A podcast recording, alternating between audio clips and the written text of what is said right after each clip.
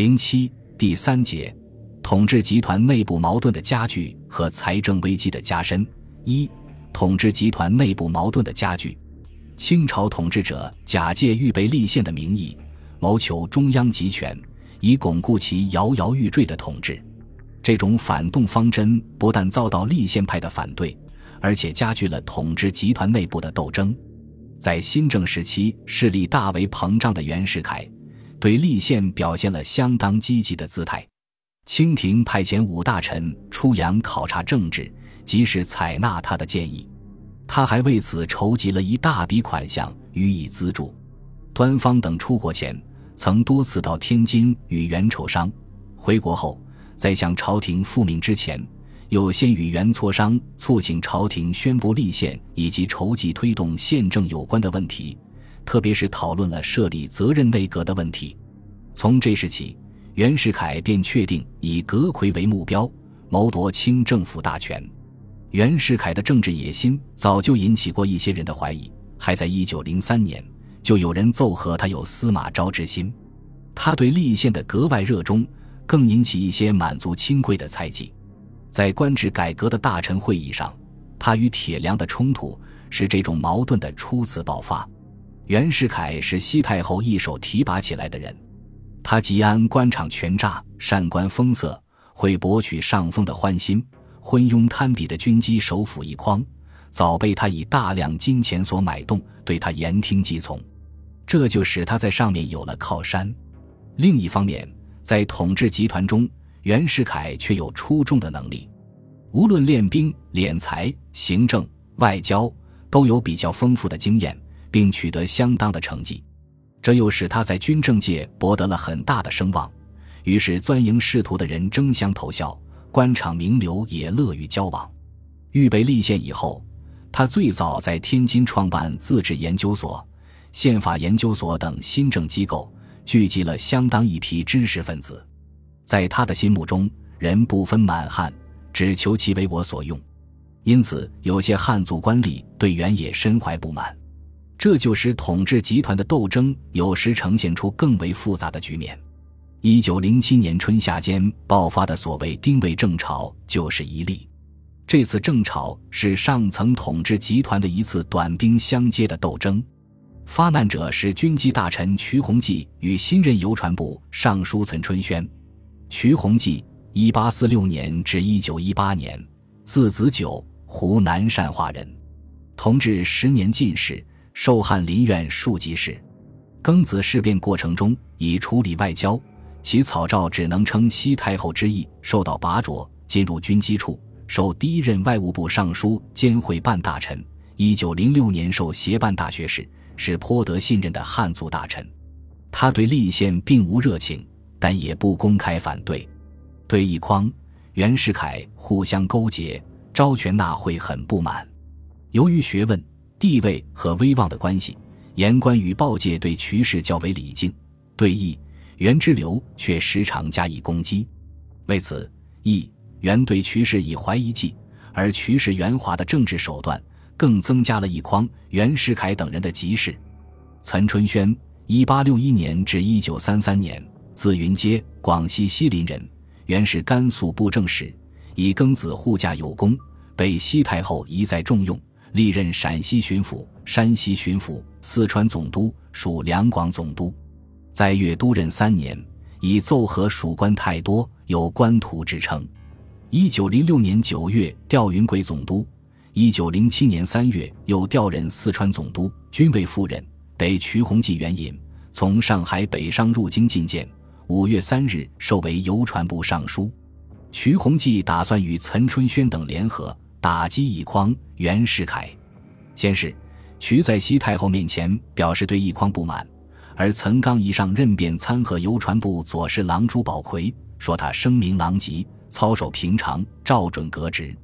朱是奕匡、袁世凯所任用的，于是斗争便从此引发。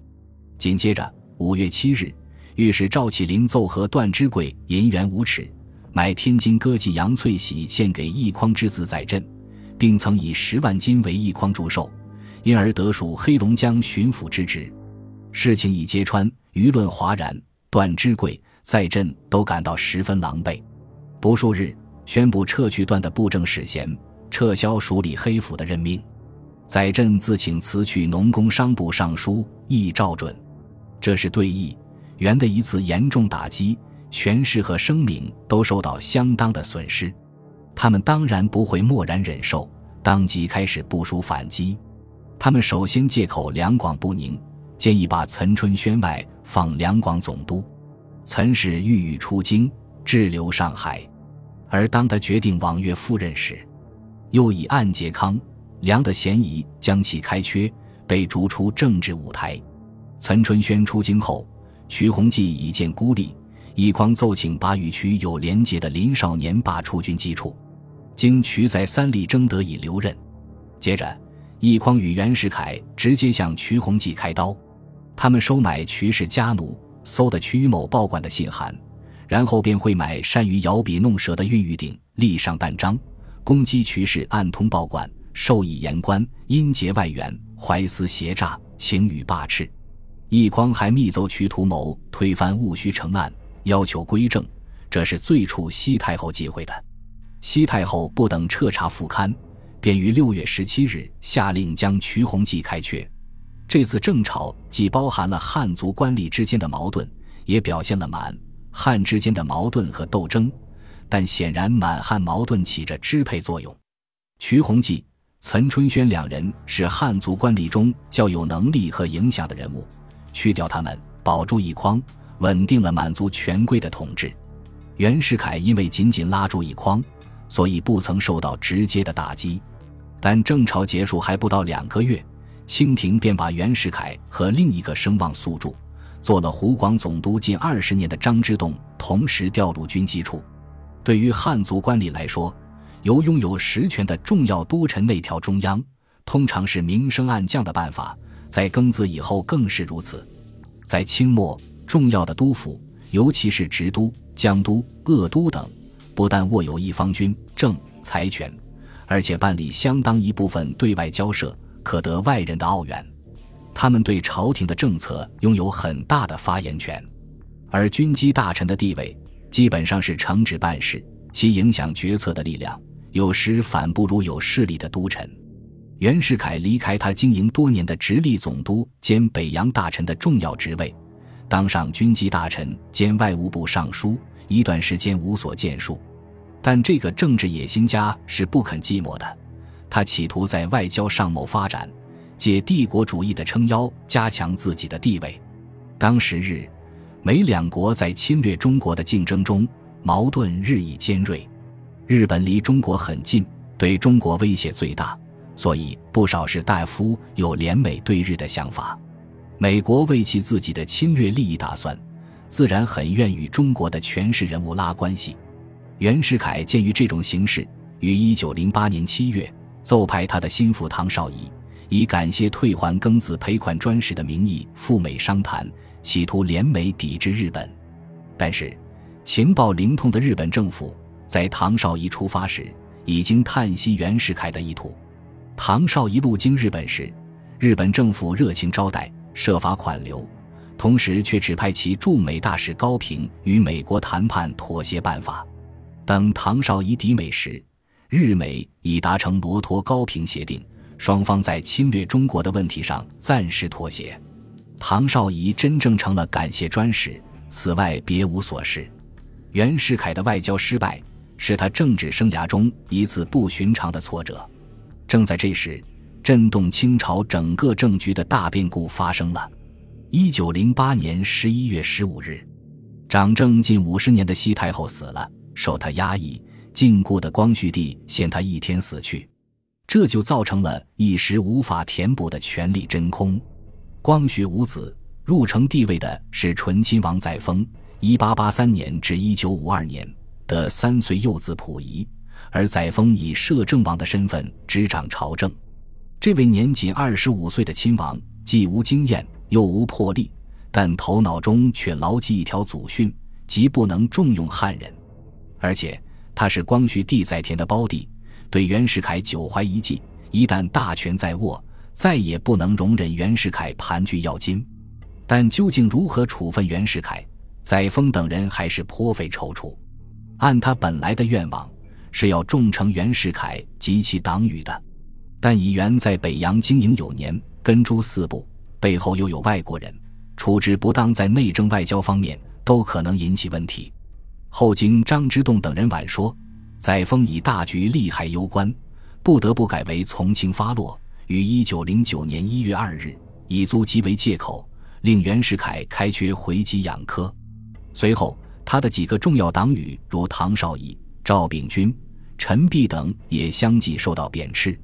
袁世凯被罢斥之后，军机处只剩下张之洞与陆传林两个资格较老的汉族大吏，汉族官员的势力被削弱了。陆传林年老志衰，无所主张。张之洞面对贬辖、即刻的载沣等一小撮满洲贵族，也毫无办法。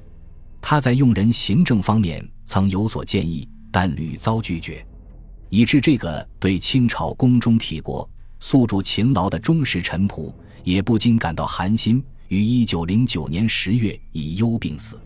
其遗诗有“军民末世自乖离”之句，反映出清朝末年统治集团中尖锐的矛盾。张之洞死后，戴洪慈补入军机处，但仅半年就死了。一九一零年八月，陆传林也病死。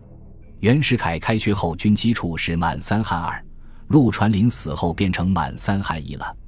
这样就更加突出了满汉矛盾在统治集团的内部斗争中所占据的主导地位。当西太后在世时，主要靠他驾驭群僚的手段来保持满洲贵族的统治权。但他也还要照顾到满汉官员的一定比例。到载沣当政，他竟想用赤裸裸的皇族集权的办法来确保满洲贵族的地位，结果只是更孤立了自己。在排挤和斥逐汉族官吏的同时，载沣特别致力把军权集中到自己的手里。庚子事变后，他曾作为谢罪专使前往德国。德皇威廉在召见时，曾向载沣介绍德国立宪的经验。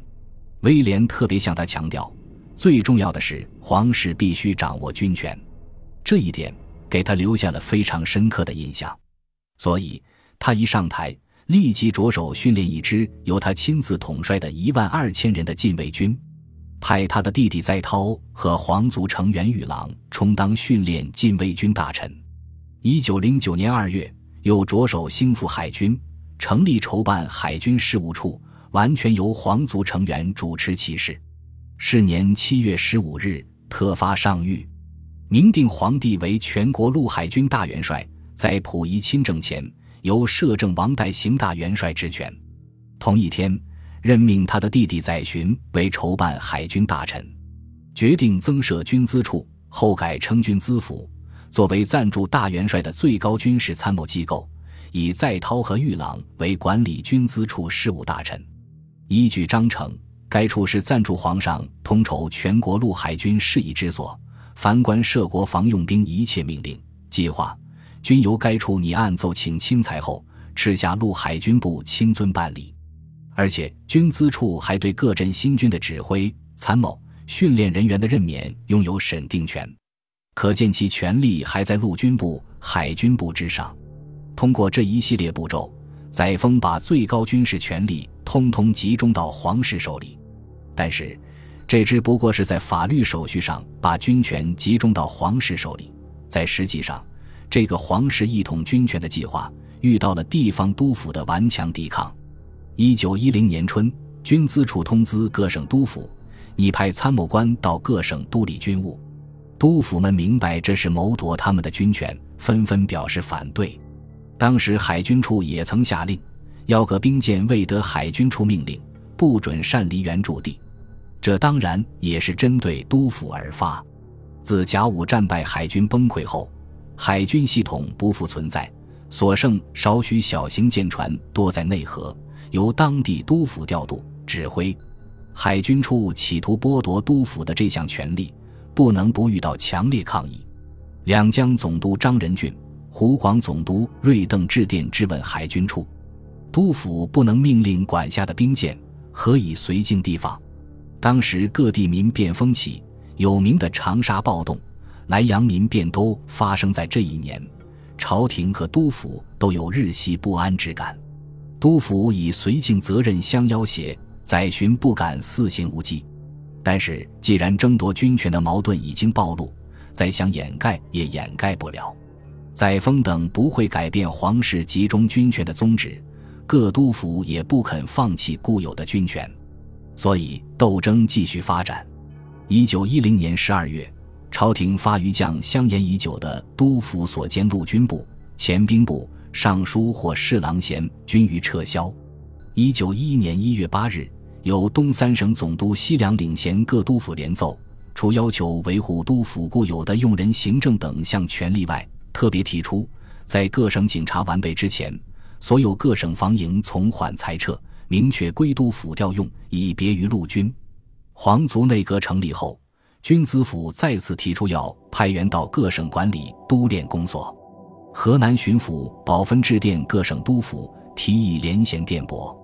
云贵总督李京熙单衔至电军资府，声称如果实行军资使监视各省军务，不受督府节制，则督府可一律裁撤；不然，则李某先不承认，态度十分强硬。接着，两江总督、两广总督、陕甘总督及山东、河南、陕西、安徽、江西。贵州等巡抚连衔电拨，使军资府的计划又一次被挫败。载沣等人不能不顾及到全国人心不稳，倘各督府对中央消极反抗，则形势必更加危险。所以他指示玉郎等要本着内外和中共济的精神妥议办法，不可操切。实际上，载沣将全部军权集中于皇室的计划并没有实现。载沣一意孤行的皇室集权政策。不但激起了督府的不满，加剧了满汉之间的矛盾，而且使上层满族权贵内部也发生了利害冲突。载沣虽然既无政治思想，又无政治经验，但由于揽权心切，用人行政往往不与大臣商量，独断独行，致使奕匡颇为不满。他们两人素来关系就不和谐。奕匡秉政多年，声名狼藉，又过于依信袁世凯。西太后在世时对他已有不满，一九零七年让载沣进入军机处，就有牵制他的意思。西太后死后，载沣把袁世凯罢斥，等于砍掉了奕匡的臂膀。奕匡虽对载沣兄弟不满，但也无力反抗。一九一零年二月，御史江春林奏和奕匡，列举了很多劣迹，并涉及奕匡所援引的许多惯例。载沣一面以有言乱政的罪名命江春林回原衙门行走，一面却破例将乱政的合折发钞，使奕匡的劣迹公布于世。对此，奕匡愤愤不已。这样，在清朝统治的最后一段时期，由载沣一家兄弟再加上一个玉郎，构成最高统治权力的中心，由此形成一个极端反动的所谓少壮亲贵集团。载沣支流的集权和独裁。激起多数督府的反对和大批满汉官员的不满，在革命危机愈来愈迫近的情况下，有些封疆大吏竟屡次要求辞职，许多朝廷大员也敷衍公事，不肯负责，清朝廷陷于十分孤立的地位。本集播放完毕，感谢您的收听，喜欢请订阅加关注，主页有更多精彩内容。